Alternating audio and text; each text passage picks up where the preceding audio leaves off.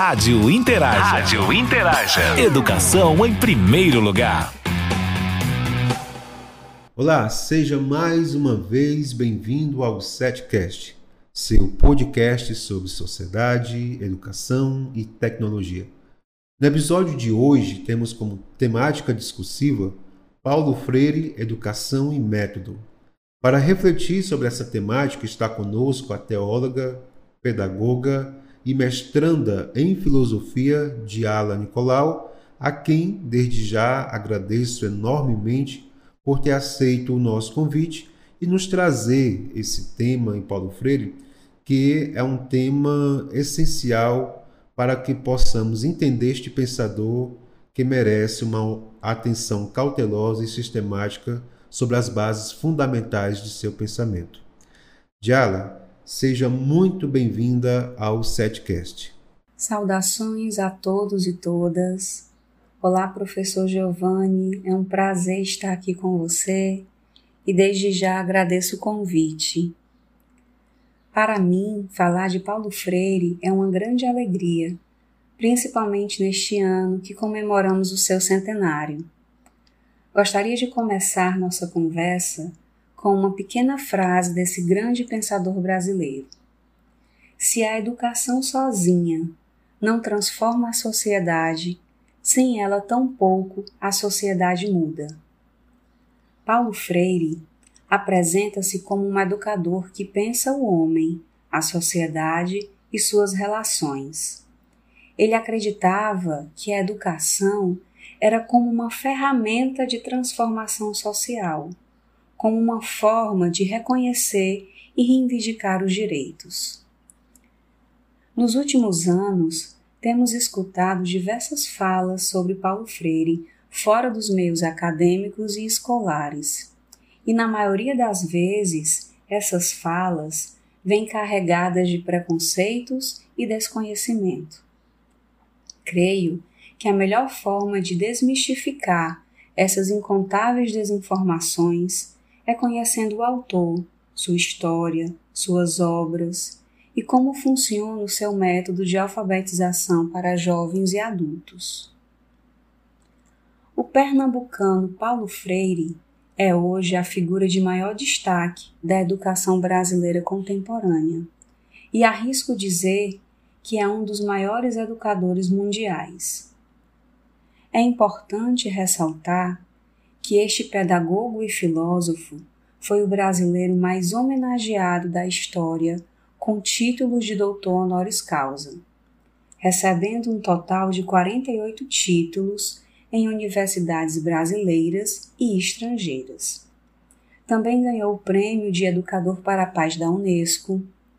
Foi professor visitante da Universidade de Harvard, a mais antiga dos Estados Unidos atuou no Departamento de Educação do Conselho Mundial de Igrejas, em Genebra, na Suíça, onde desenvolveu diversos projetos de ação educativa em mais de 30 países. Aqui no Brasil, ele lecionou na Unicamp e na PUC de São Paulo. Freire teve mais de 40 livros publicados, sendo A Pedagogia do Oprimido seu livro de maior destaque. A relevância desse livro é tanta que ele foi traduzido para 17 idiomas. Nele encontramos os fundamentos da pedagogia crítica.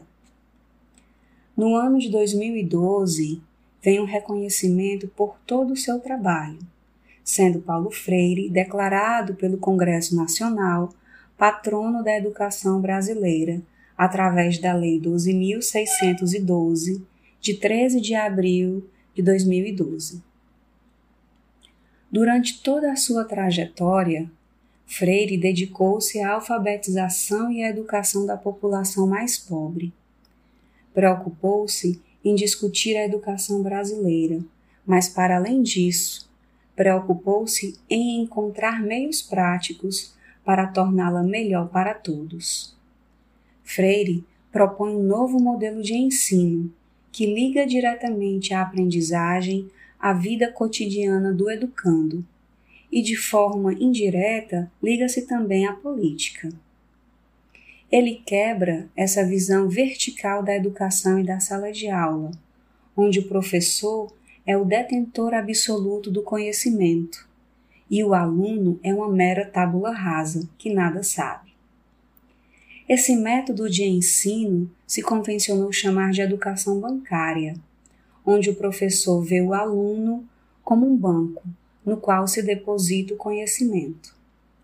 Nas palavras do educador, a educação bancária é o ato de depositar, de transferir, de transmitir valores e conhecimentos. Ou seja, o aluno é meramente um depósito.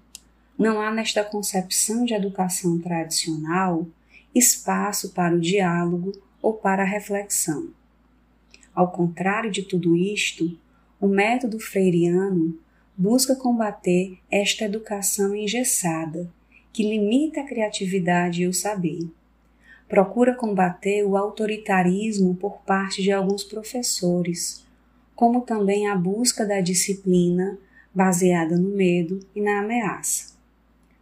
Professor não deve ser uma figura que ostenta superioridade.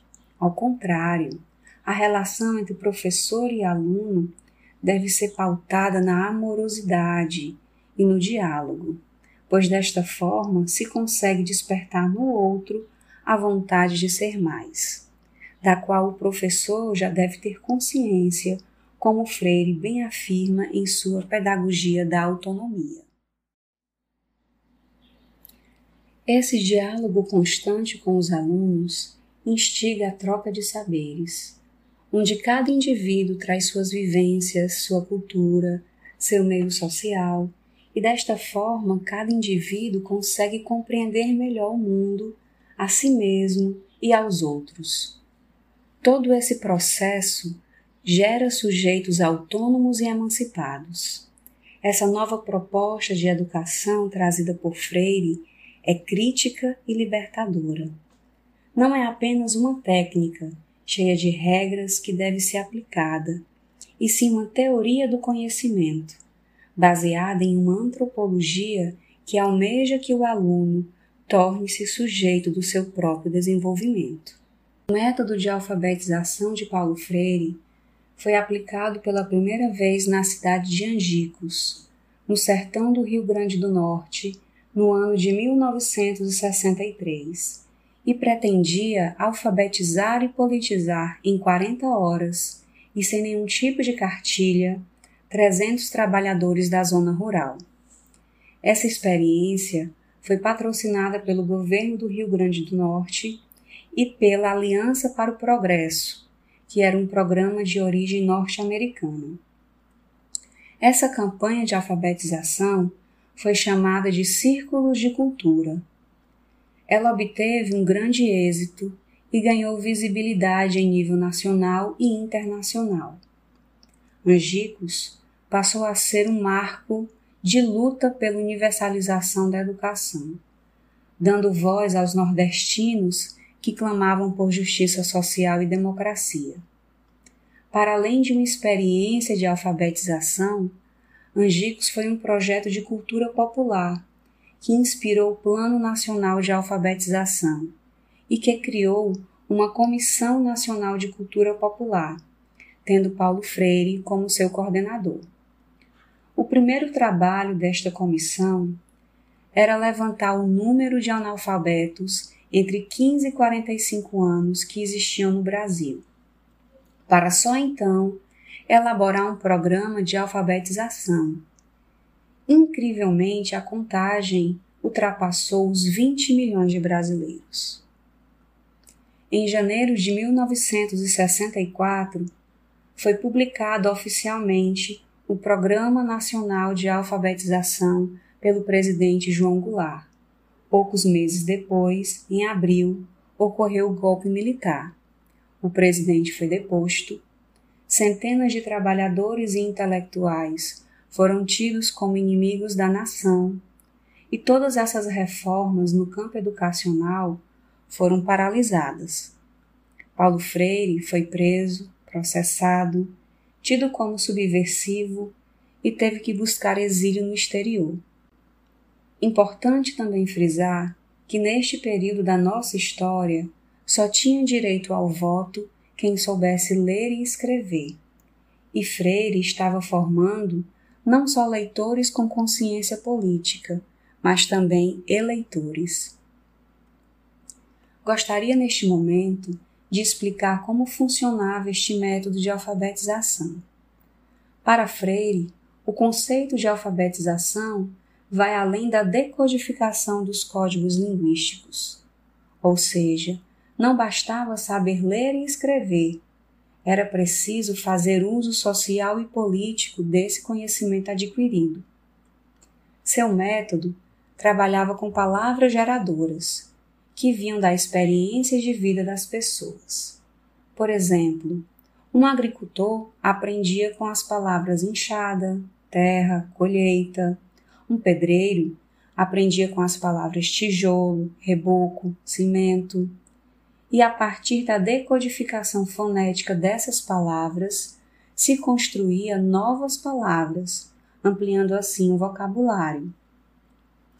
Esse método era dividido em três categorias ou etapas: a investigação, a tematização e a problematização vou explicar de forma bem sucinta o funcionamento de cada etapa do método. Na primeira etapa, a investigação, alunos e professores buscam dentro do universo vocabular do aluno as palavras e os temas que lhe sejam centrais. Neste momento, se investiga o conhecimento do aluno, o que ele já sabe, as leituras que ele faz do mundo para só então despertar nele o interesse por outros conhecimentos, ou seja, despertar sua curiosidade. A curiosidade era um termo muito caro para Freire. Ele dizia que sem a curiosidade que me move, que me inquieta, que me insere na busca, não aprendo nem ensino. Na segunda etapa da tematização, se codifica e decodifica as palavras e temas que vão direcionar a aprendizagem, buscando sempre o seu significado social. Essa é a categoria que nos ensina que não há conhecimento válido se o mesmo não puder ser compartilhado. Portanto, essa é a categoria do diálogo, da troca de saberes. Freire dizia que o diálogo cria base para a colaboração. Na terceira etapa, a da problematização, temos um momento de olhar o mundo com uma visão crítica, momento em que eu descubro o sentido daquele conhecimento que eu adquiri, onde o conhecimento assume uma função libertadora de reconstrução do mundo. Pois quanto mais o homem for capaz de refletir sua realidade, maiores condições ele terá de agir sobre ela, comprometendo-se assim em mudá-la.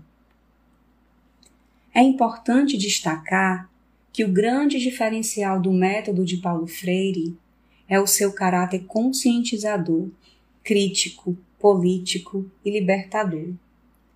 Ele dizia que seu método não ensinava a repetir palavras, não se restringe a desenvolver a capacidade de pensá-las segundo as exigências do discurso do abstrato. Simplesmente coloca o alfabetizando em condições de poder reexistenciar criticamente as palavras do seu mundo, para na oportunidade devida saber e poder dizer a sua palavra. No seu livro Educação e Mudança, Freire afirma que não é possível fazer uma reflexão sobre o que é educação sem refletir sobre o próprio homem. Na sua concepção, o ser humano é um ser inconcluso, inacabado, que se encontra no processo constante de devir, e que, conscientes dessa inconclusão, nos tornamos seres inquietos, curiosos que constantemente buscam aprender para transformar essa condição. Freire acreditava em uma vocação ontológica do ser humano, que busca sempre por ser mais, que tem força e coragem, que vai libertando a sua consciência da opressão social e que confia em si enquanto potência de transformação. A partir deste momento, o homem, enquanto ser mais, compreende a educação como transformação social. O homem passa a ser sujeito e construtor da sua própria história. Não podemos nos esquecer que o homem é um ser histórico e que a história é um processo de participação de todos. Freire dizia que o homem, como ser histórico, inserido no permanente movimento de procura, faz e refaz constantemente o seu saber. Não por acaso, o seu conceito de homem relacionava-se diretamente com sua concepção de compromisso. O homem é o único ser capaz do ato de se comprometer esse comprometimento, por sua vez, envolve lucidez, profundidade e um engajamento com a realidade social. O pensamento freiriano nos mostra que a primeira condição para assumir esse compromisso é a de que o homem precisa ser capaz de agir e refletir. Para Freire, o homem em sua atuação, operação, reflexão em sua capacidade de transformação, é um indivíduo convidado ao comprometimento, seja com o mundo, com os outros ou consigo mesmo. No entanto, chama a atenção para o fato de que tanto sua reflexão quanto sua atuação dependem de sua inserção e experiência na realidade. Somente na consideração da realidade verdadeira e concreta o compromisso pode ocorrer, pois não há sentido em comprometer-se com algo ou com alguém sem que seja um ato solidário.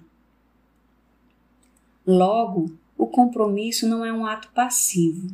Ele deve ser visto como uma consequência do exercer da cidadania, do gozo de direitos e do assumir de deveres, enfim, da compreensão de ser povo. É somente pela relação do homem com a realidade, do homem com seu mundo, que ele desenvolve o que Freire chama de ação-reflexão. E posteriormente desenvolve um pensar autêntico, corajoso, consciente e engajado com a realidade.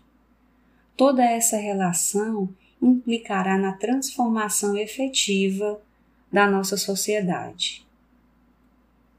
Por fim, Freire nos apresenta, nessa relação com a sociedade, três tipos de homem. O primeiro é o homem autenticamente comprometido, aquele que é solidário, que sempre está ao lado dos necessitados. O segundo tipo é o falsamente comprometido, que se autoproclama solidário, mas a sua solidariedade só vai até o ponto em que ele é beneficiado. E o terceiro tipo, o impedido de se comprometer verdadeiramente, fruto de uma relação opressora.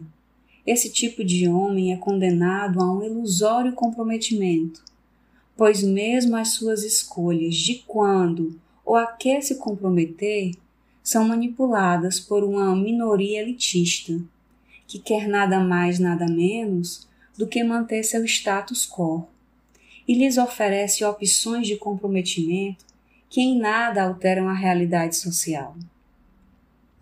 É contra a concepção do segundo tipo de homem, mas principalmente do terceiro tipo, que devemos nos posicionar, pois quando o homem é impedido de se comprometer de refletir conscientemente e atuar como um ser de compromisso, a ele nada mais resta do que a frustração existencial, pois foi ferido em sua humanidade. Concluo então minha fala com a lapidar verdade que a obra de Paulo Freire nos impõe. Não sou se você não é. Não sou, sobretudo, se proíbo você de ser. Muito obrigada. Muito bom, parabéns pela sua exposição. Já a sua fala vem como uma ferramenta para quem deseja aprofundar a leitura em Paulo Freire, pois já anuncia os possíveis vícios de leituras ou interpretações distorcidas que possam haver quando se deseja interpretar o método de Freire. Você nos traz também momentos históricos e contextos essenciais que devem estar no entendimento de todos que desejam estudar esse grande educador. Só temos a agradecer por esta fala sucinta, dinâmica e muito didática que nos oferece um conhecimento essencial do tema que você nos propõe. Quero mais uma vez agradecer por você ter disponibilizado um tempo da sua agenda para estar conosco compartilhando sua pesquisa em Freire. Então, chegamos ao fim de nosso podcast dessa semana. Convido a você a nos seguir em nossas redes sociais, Instagram Eco e Facebook Ayames Ecosistema de Aprendizagem, para você acompanhar outras produções nossas. Do mais, nosso abraço fraterno a todos e até o nosso próximo episódio. Rádio Interaja. Rádio Interaja. Educação em primeiro lugar.